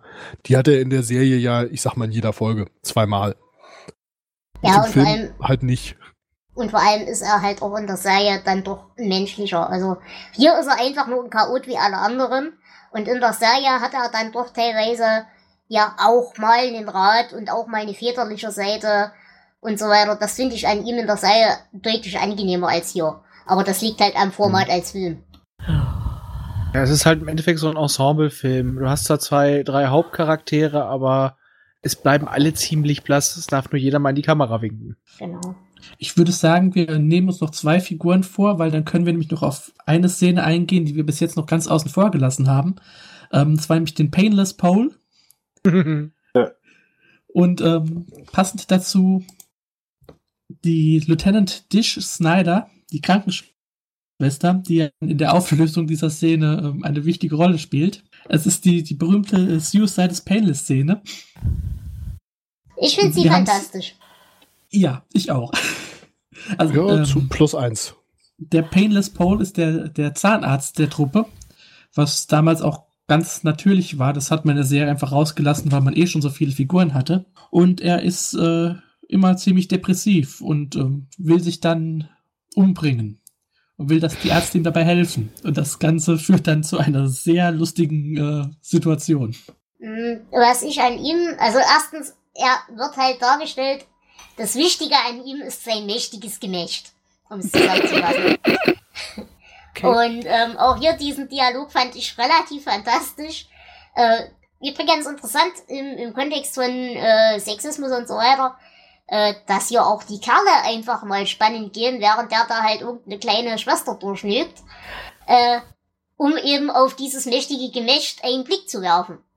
Fand ich auch interessant, gerade im Hinblick auf 1973 und äh, Homophobie und ähnliche Dinge, dass das so als völlig natürlich äh, hingestellt wird. Ja, was ich ja gut finde. dann nehme ich aber gleich mal das zum Anlass. Ich meine mal, er will sich umbringen, aber weil er denkt, er wäre schwul. Das äh, hebt, hebelt das Wind ja so ein bisschen aus, finde ich.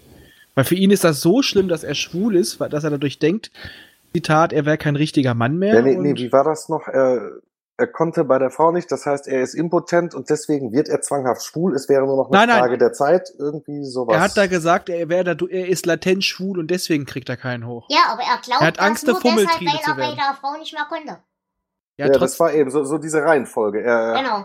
hat, hat gemerkt, dass er, also er denkt sich dann, er wäre impotent, was einmal nicht geklappt hat und meinte, er müsste dann zwanghaft irgendwie schwul werden. Also auch nein, sehr, sehr er, er bescheuert. meinte, er wäre es. Das ist es. Ja, weil er keinen hochgekriegt hat. Und das heißt, er würde also als Fummeltrine enden und da bringt er sich lieber vorher um. Finde Genau, ich auch ein so ist bisschen die Argumentation. problematisch und doof. Also ich finde, das hebelt Aber- das so ein bisschen aus, einfach, dieses Oh. Argument. Ich bin ganz Ja, froh, dass ich noch ich nicht genug recht. Martini, ich bin noch nicht ganz froh, dass ich noch nicht genug Martini hatte, um jetzt ausführlich zu diesem Thema zu referieren. Äh, nein, ich gebe dir grundsätzlich recht. Natürlich ist das an sich problematisch wie Sau. Aber ähm, was ich im, im Ansatz daran auch wieder interessant fand, das macht es nicht weniger problematisch, ist aber die Tatsache, dass das von Anfang an von den anderen gleich so deklariert wird, okay, der ist nicht schwul, sondern es geht einfach darum, der hat gerade einen Durchhänger und das ist das Schlimmste, was er sich vorstellen kann. Im wahrsten Sinne des Wortes, ja. Aber ich glaube wirklich, von den anderen wird es wirklich so bewertet als, okay, das homosexuell sein ist das Schlimmste, was er sich vorstellen kann, warum auch immer. Wobei in der Zeit betrachtet, okay. Aber ähm, es ist das Schlimmste, was er sich vorstellen kann.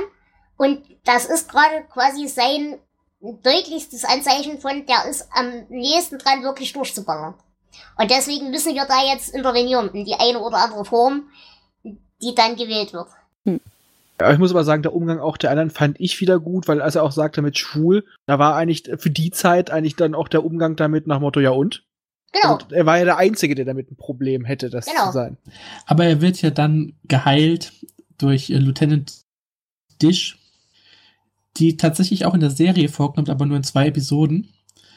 Ähm, hier finde ich es auch wieder im Bezug auf Sexismus ganz interessant. Ähm, sie wird ja zwar überredet, mit ihm zu schlafen, aber es wird ja tatsächlich, äh, es ist ihre Entscheidung. Also sie wird nicht irgendwie jetzt gedrängt, sondern hier, du kannst dem helfen.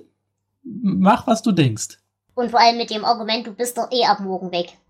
Also es wird dich nie wieder jemand danach fragen. Ja, sie hat ihm auf seinem Bohrer geguckt. Und als sie dann zum Schluss im, und als sie danach zum Schluss im Hubschrauberblick äh, sitzt, dieser Blick ist einmalig. Ja. Hm. Ja, also diese Szene, wo sie dieses, dieses, dieses Bettlaken da hochnimmt und dann sieht man ihre Reaktion gar nicht, weil sie das Bettlaken so hoch halten muss, dass sie das da in ganzer Pracht irgendwie erkennen kann. Das ist schon ziemlich großes Tennis, Ey. ja. Ich hätte da gerne so wie bei Pulp Fiction so ein goldenes Leuchten gehabt. Das wäre schön gewesen. Ja, und so dieses du, du, du, Geräusch. Wobei mich ja tatsächlich interessieren würde, was, für ihn, äh, was sie ihm für eine Tablette gegeben haben, die ihn so komplett ausschalten und gleichzeitig äh, andere körperliche Funktionen intakt lassen. Äh, da, Naja. da war, war er schon wieder am Aufwachen. Genau, das war wahrscheinlich einfach wirklich nur ein Schlafmittel, diese schwarze Kapsel. Aber was ich viel schöner fand, diese Fahrt in, in, den, äh, in das Messezelt, wo die da alle am Feiern sind, so richtig schön das Abendmahl Ja, nachgestellt. Genau. Absolut. So auf den Punkt, ja. Äh, was mich da, ich weiß nicht, es ist mir nicht aufgefallen, aber äh, ist mh, der Vater da in irgendeiner Form mit beteiligt? Ja, er wird ja direkt gefragt, eigentlich kann ich das nicht machen und darf das nicht machen, aber du würdest ja damit eine gute Seele retten und gib ihm doch trotzdem seine letzte Ölung. Und er lässt sich tatsächlich drauf ein, das fand ich auch nochmal Ja, genau, es ging da um die Absolution und er kann Genau. niemand die Absolution erteilen, der Selbstmord begeht, weil Selbstmord ist eine Todsünde, aber das Argument ist, dadurch, dass er ihm damit die Absolution erzeiht, können sie das mit der schwarzen Kapsel machen und dadurch wird ein Selbstmord verhindert. Genau. Aber die Tatsache, dass er sich darauf einlässt, fand ich ziemlich geil. Er ist pragmatisch. Richtig. Das macht ihn auch echt sympathisch. Ja, ich dachte, der, ist- der, der äh, ist halt kein Korinthenkacker. Der achtet wirklich darauf, dass es seine Schäfchen sich allgemein im richtigen Sinne verhalten, aber äh, guckt nicht darauf, dass es jetzt alles wortgetreu nach der Bibel läuft. Genau. Er guckt einfach nur, dass sie im Schnitt gute Menschen sind. Genau.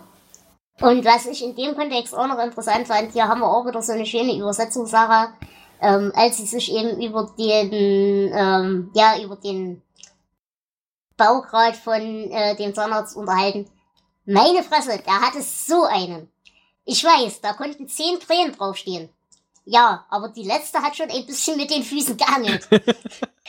ja, stimmt.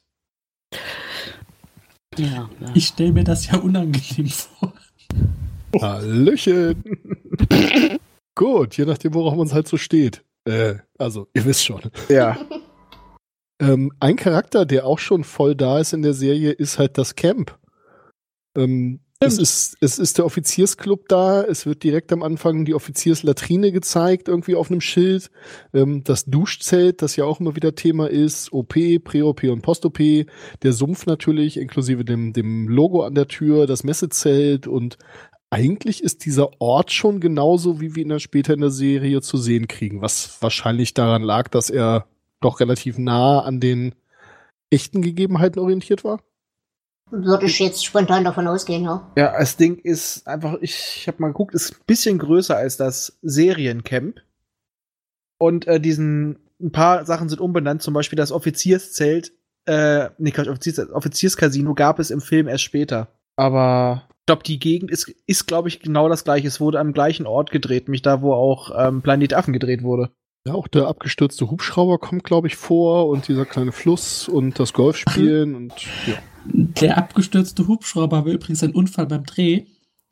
Ähm, Oh, Gerade diese Szene am Anfang, wenn sie da hinrennen, ähm, haben sie einmal gedreht und, und danach hat unter anderem Gary Bergdorf gesagt, das ist mir ein bisschen riskant, ähm, da so einfach dahin zu rennen, dass die Rotorblätter laufen und so weiter. Und dann haben sie entschieden für die zweite Version, okay, äh, wir schicken einfach so Stunt-Leute da hin.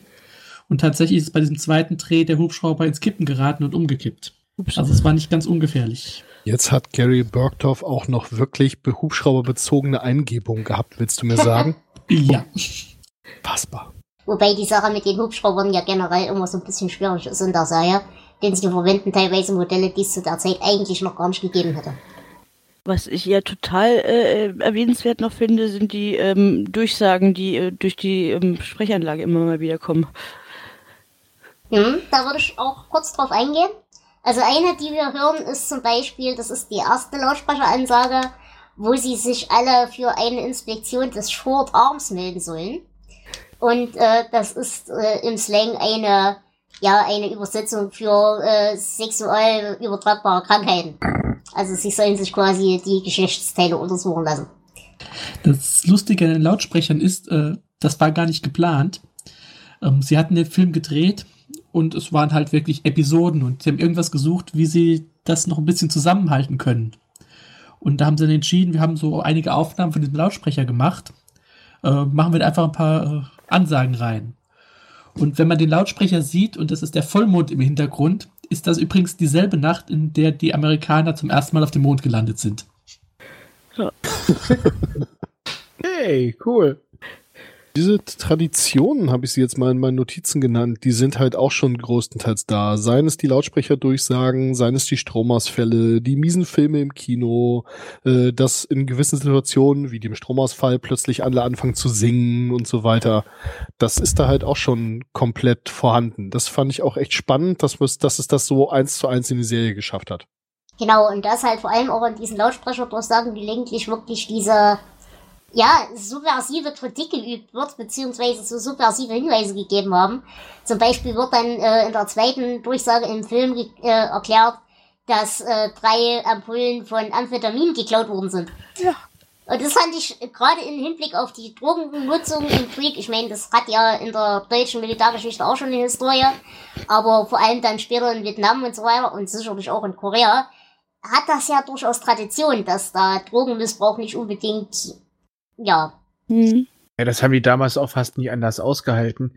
Mal, mal so Mesh-Personal war damals dit maximal drei Monate vor Ort, dann mussten die ausgetauscht werden. Ähm, so wie ich das gelesen habe, teilweise waren die Ärzte tatsächlich länger da, also bis zu äh, neun, zehn Monate, mit vorher in Tokio ähm, Trainings. Aber wie es in der Serie gezeigt wird, dass es dieses Punktesystem gibt, bis man nach Hause darf, oder tatsächlich, Hawkeye ist ja eigentlich den kompletten Krieg über da, ähm, das gab es da nicht mehr. Genau, und diese Thematik mit dem Drogenmissbrauch, die haben wir dann ja zum Beispiel auch bei dem Footballspiel, als da relativ un, also ohne Verheimlichen der Joint rumgereicht wird und diese Dinge, also das wird da schon recht deutlich gezeigt. Wie fandet ihr denn dieses Footballspiel? Äh, ich fand es ja ein bisschen merkwürdig, aber ich bin auch kein großer Sportfan. Ich habe von Football keine Ahnung, aber ich fand die Szene lustig. Ich fand, es wirkte irgendwie wie ein Fremdkörper. Ja, gehörte da nicht richtig hin, das dachte ich mir auch. Doch insgesamt eher langweilig. Ja, es war so ein bisschen der Füller noch, wo man dann gedacht hat, okay, sie haben jetzt noch irgendwie 20 Minuten, bis es ein Kinofilm ist, dann äh, schmeißen wir noch ein Footballspiel rein. Naja, es kommt ja auch im Buch vor, äh, wobei nicht im Originalbuch äh, von Richard Hooker, ähm, weil das sich nicht verkauft hat, hat er es einem Sportjournalisten gegeben zum Überarbeiten und der hat diese Szenen noch eingefügt. Aber tatsächlich, was allem nach allem, was ich so gelesen habe, wird die Szene ja doch als sehr ikonisch empfunden. Eine Szene, an die viele sich erinnern. Was ich so eigentlich nicht verstehen kann. Ich auch nicht. Ja, erinnern schon, ist nur die Frage, ob positiv oder negativ. Gut, jetzt sind wir auch ein Haufen äh, kontinentaleuropäische Nerds und Nerdinnen. Ähm, dass wir irgendwie nicht so auf Football stehen, ist, glaube ich, klar, oder? Ja, das stimmt. Ich meine, wäre es Baseball gewesen, könnte ich mitreden, aber so sieht's eher schlecht aus. Ich habe ja Baseball immer in Korea geguckt, aber das ist eine andere Geschichte. Ja, aber dafür dürfen die äh, beiden Hauptcharaktere ja auch wunderbar auch im Japan Golf spielen, in ganz tollen Knickerbockern. Ja, und sie kommen überhaupt erstmal, und das fand ich auch interessant, in diese Situation ja nur, weil ein Sohn von einem Kongressmann verletzt wird. Und da, obwohl der eigentlich überhaupt nichts allzu Schlimmes hat, müssen natürlich die besten Leute eingeflogen werden. Und alle anderen normalen Soldaten werden halt mehr oder weniger kommentarlos verrecken gelassen. Das fand ich auch als, als Unterton recht interessant. Hm. Hieß das Ding nochmal Kinderklinik und Bordell? Ich das nochmal? Ja, fand ich auch eine sehr interessantes Joint Venture, ja. Aber, es, aber er hat ja erklärt, die Kinderklinik wird halt mit den Einnahmen und jetzt. Aus dem hab's ja- finanziert. Genau. Jetzt weiß ich nur nicht, ob es ein echt ein richtiges. Ja, ja gut, eine ist ja geschwängert worden. Also ob es jetzt ein Bordell oder so eine Geisha-Bude war, aber das ist natürlich alles auch wieder ein bisschen verkürzt, äh, komisch und auch da. Hm, Aber Ja, tatsächlich ich- muss ich sagen, obwohl ich jetzt nicht behaupten kann, historisch Ahnung zu haben, aber ich glaube tatsächlich erstens in Kriegszeiten, zweitens in diesen Kriegszeiten, drittens in dieser Konstellation halte ich das jetzt auch tatsächlich nicht für ganz unwahrscheinlich. Denn ich meine, dass wir viele, ich sag mal in Anführungsstrichen, auch Besatzerkinder haben und so weiter und so fort, äh, ob freiwillig oder unfreiwillig, das ist jetzt im Krieg jetzt auch nicht unbedingt was Ungewöhnliches. Und dass sie die nicht unbedingt sofort verrecken lassen, weil es halt das falsche Kind ist, finde ich jetzt auch nicht so ungewöhnlich. Nee, aber ich sag mal, die Kombination, ich glaube, das war einfach nur ein Grund. A, ein bisschen, es ist eine absolut abstruse Kombination eigentlich. Bordell und Kinderkrankenhaus. Und er sollte auch wieder so das typische Schema jetzt in diesem Film zeigen, Schurken mit Herz. Ja, ich meine mal, ich meine, was sind denn diese drei Ärzte? Das sind eigentlich totale Arschlöcher und Schurken, aber haben ein gutes Herz. Das passt auch wieder so. Genau, und es wird ihnen nur deshalb durchgegangen, äh, durchgehen gelassen, weil sie halt tatsächlich auch wissen, was sie tun. Wobei für komische Mischungen ähm, muss man sich auch die, die Mesh-Fortsetzungsbücher angucken. Äh, dort gibt es einen äh, Fischmarkt und Klinik in einem Okay. Gebäude. Okay. Ja, Okay.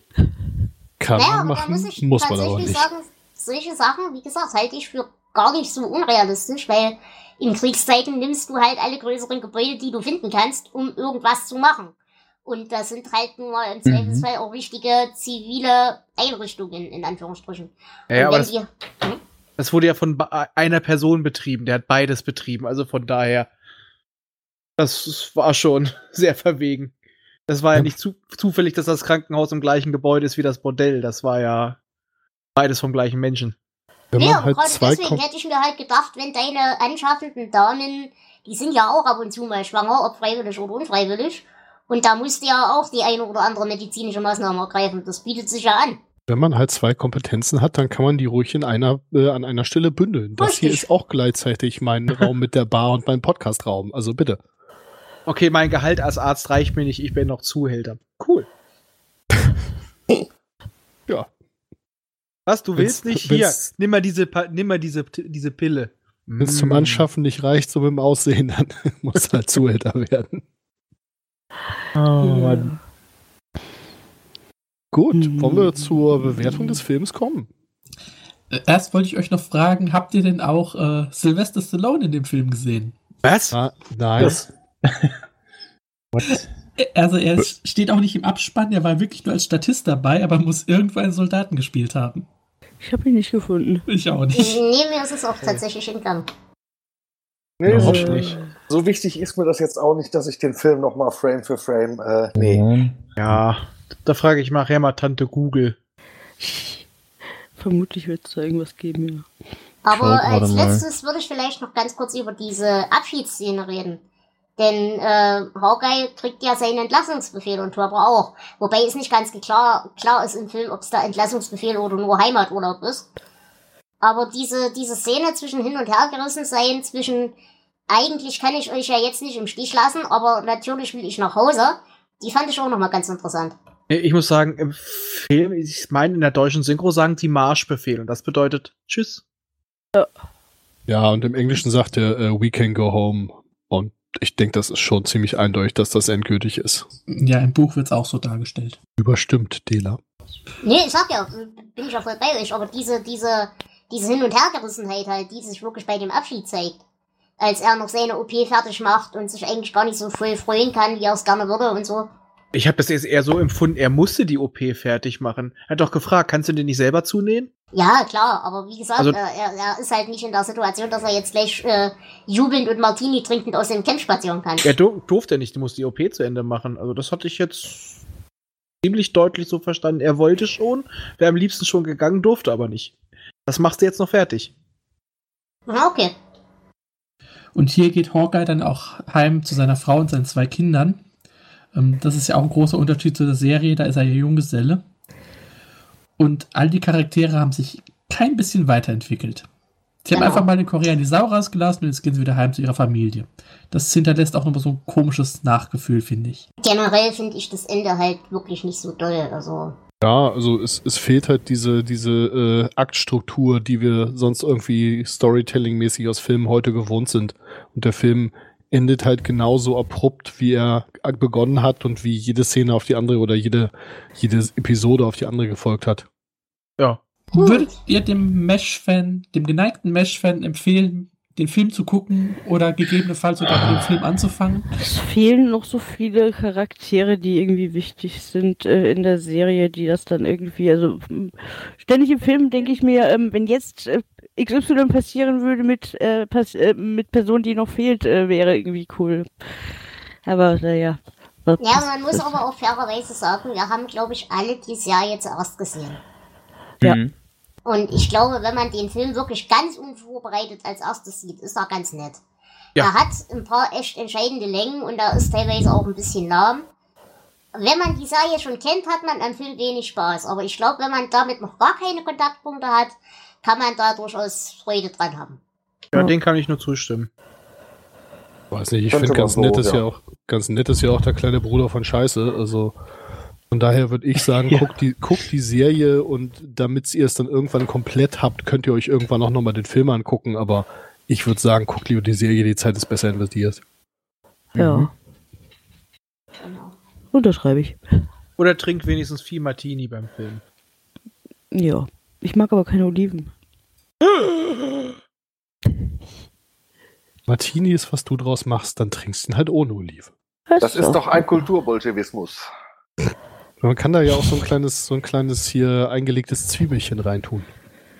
Das ist eine interessante Idee. Sehr lecker. So Silberzwiebelchen.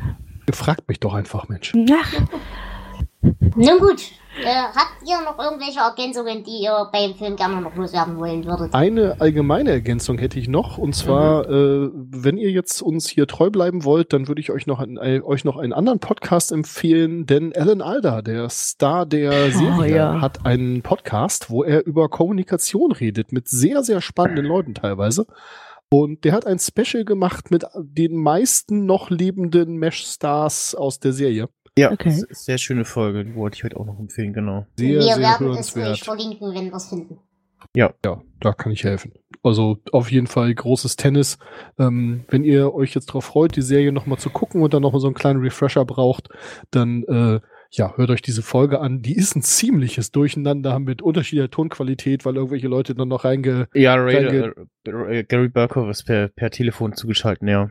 Genau, und aber Loretta Swit ist wirklich äh, großartig, auch in dem, in dem Podcast und Mhm. äh, ja, toll. G- Gibt eine sehr super. schöne Anekdote mit äh, Sir Richard Attenborough, das fand ich total lustig.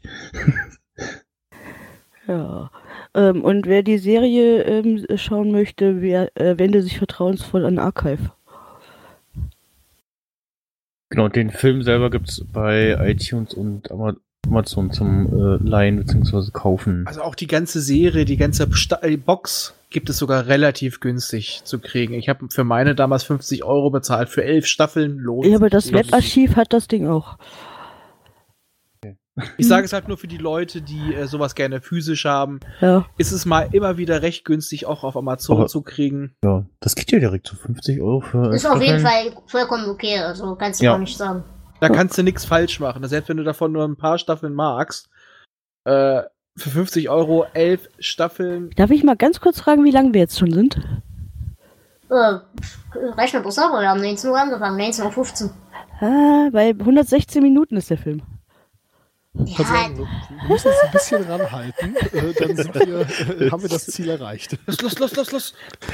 Gut, Bewertungen. Wir haben ja darüber gesprochen, dass wir uns immer ein eigenes Bewertungssystem ausdenken. Und äh, ich würde sagen, ähm, von mir kriegt der Film, äh, sagen wir mal, sechseinhalb von zehn Silberzwiebelchen im Sumpf Martini. Oh. Ich würde sagen, er kriegt. Ha, ich würde die äh, äh, äh, sieben äh, von äh, zehn Selbstmorden. Äh, Ich vergebe sechs von zehn heißen Lippen. so. Ich, ich glaube, ähm, ganz so gut kommt er bei mir nicht weg. Ich mag ihn zwar, aber im Vergleich zur Serie stinkt er doch ein bisschen ab. Äh, Ich gebe ähm, fünf von zehn äh, Kinderkliniken und Bordellen. Ja, von mir kriegt er auch äh, 5 von 10 Frank Burns. Und ich gebe 4 von 10 Handgranaten. Als Drehort wird hier Malibu angegeben. Das ist auch hübsch. Ja, ist tatsächlich so. So einen beschaulichen kleinen Badort hier, Mr. Ja. Lebowski. Tatsächlich wollte Robert Altman das Ganze in Übersee drehen und ähm, Fox hat ihm den Finger gezeigt und hat gesagt, du gehst gefälligst dahin, wo wir äh, unser Studio haben. Da kannst du drehen, das ist billiger. Hm. Nun gut, liebe Hörerschaft, es war wunderschön, dass ihr da wart. Ich hoffe, ihr bleibt uns treu. Wir werden in den nächsten Tagen, Wochen und so weiter dann ausführlich über die Serie reden. Wenn ihr mitmachen wollt, wie gesagt, könnt ihr das sehr gerne tun. Schreibt uns einfach an. Wir haben Twitter, wir haben Mastodon und wir sind auch sonst gerne immer einzeln für euch erreichbar, wenn was ist. Äh, ihr braucht, wie gesagt, nichts. Ihr solltet nur die entsprechende Folge der Serie gesehen haben und ein Mikrofon besitzen und im besten Fall Teamspeak installieren. Ansonsten bedanke ich mich ganz herzlich bei unserem, ich nenne es jetzt mal Stammteam, nämlich beim Sven. Ja, vielen Dank. Bei der Alex. Danke. Beim Raphael. Danke. Beim Ex Snyder. Ja. Beim Zappo. Und beim Flo. Und ich bedanke mich bei dir, Dela. In diesem Sinne, wir hören uns. Lasst es euch gut gehen. Bis zur nächsten Folge. Ciao. Tschüss. Ciao. Ciao. Tschüss. Ciao. ciao.